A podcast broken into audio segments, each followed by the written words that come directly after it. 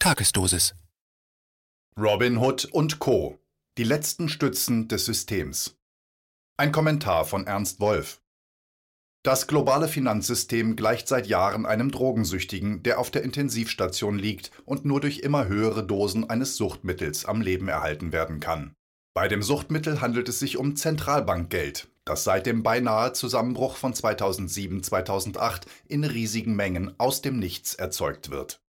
Dieses Geld wird aber nicht etwa gleichmäßig an die Bevölkerung verteilt, sondern fließt zum überwiegenden Teil in die Taschen der großen Finanz- und Digitalkonzerne, die es umgehend dazu benutzen, die Märkte zum eigenen Vorteil zu manipulieren.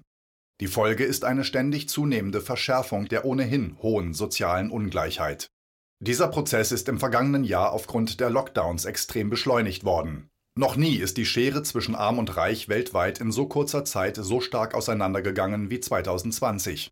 Für die Verantwortlichen hat das unangenehme Folgen, denn immer mehr Menschen sind nicht länger bereit, diese Entwicklung widerspruchslos hinzunehmen. Aus diesem Grund suchen sowohl der digital-finanzielle Komplex als auch die Politik händeringend nach Möglichkeiten, die Finanzmärkte auch weiterhin zu befeuern, ohne das Geld in so offener Weise wie bisher an diejenigen zu vergeben, die ohnehin am meisten davon besitzen. Wie in der letzten Woche zu sehen war, haben sie in der jüngeren Vergangenheit Verbündete gefunden, die ihnen nicht nur helfen, künstlich erzeugtes Geld ins System einzuspeisen, sondern auch noch dazu beitragen, die höchst ungerechte Verteilung des Geldes zu verschleiern. Hierbei handelt es sich um Trading-Plattformen wie Robinhood, Wall Street Bets oder Trade Republic. Sie alle gaukeln ihren Usern vor, zugunsten des kleinen Mannes gegen das große Geld zu Felde zu ziehen und so für demokratischere Verhältnisse im Finanzsektor zu kämpfen. Tatsächlich aber ist das Gegenteil der Fall. Sie arbeiten hinter den Kulissen mit ihren vermeintlichen Gegnern zusammen, und zwar auf folgende Weise.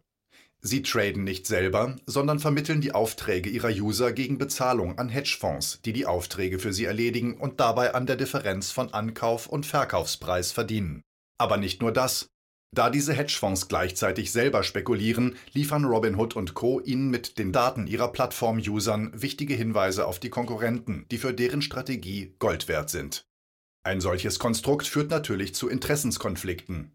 Als in der vorvergangenen Woche der Hedgefonds Melvin Capital im Zuge des Anstiegs der GameStop-Aktien in Not geriet, reagierten die Robinhood-Chefs, indem sie den Handel mit GameStop-Aktien aussetzten, um Melvin Capital zu schützen. Als sich Massen von Robinhood-Usern in den sozialen Netzwerken wegen dieser Praxis beschwerten, ließ Robinhood 100.000 negative Kommentare von Google löschen. Das zeigte mehr als deutlich, auf wessen Seite Robinhood steht. Doch statt Kunden zu verlieren, kam es nicht nur bei Robinhood, sondern auch bei Wall Street Bets und anderen Plattformen zu einer Welle von Neuanmeldungen. Der Grund dürften vor allem die von den Mainstream-Medien verbreiteten Berichte über einzelne User sein, die im Zuge des GameStop-Hypes das Glück hatten, rechtzeitig ein- und auszusteigen und so in kurzer Zeit hohe Gewinne erzielen konnten.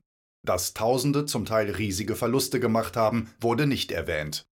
Diese Entwicklung freut vor allem die US-Politik, deren neuer oberster Repräsentant Joe Biden bereits reagiert hat. Da sich unter den App-Usern sehr viele vor allem junge Arbeitslose oder von den Pandemiemaßnahmen Betroffene befinden, die bereits in der Vergangenheit einen Großteil ihrer wöchentlichen 600 Dollar Hilfszahlungen zur Spekulation per Handy eingesetzt haben, sollen diese Zahlungen auf Bidens Wunsch um 1400 Dollar angehoben werden. Wenn der Hype um die Trading-Plattformen anhält und dafür spricht vieles, wird auch der Löwenanteil dieses Geldes in die Finanzmärkte fließen und so weiterhin die ganz große Umverteilung befeuern.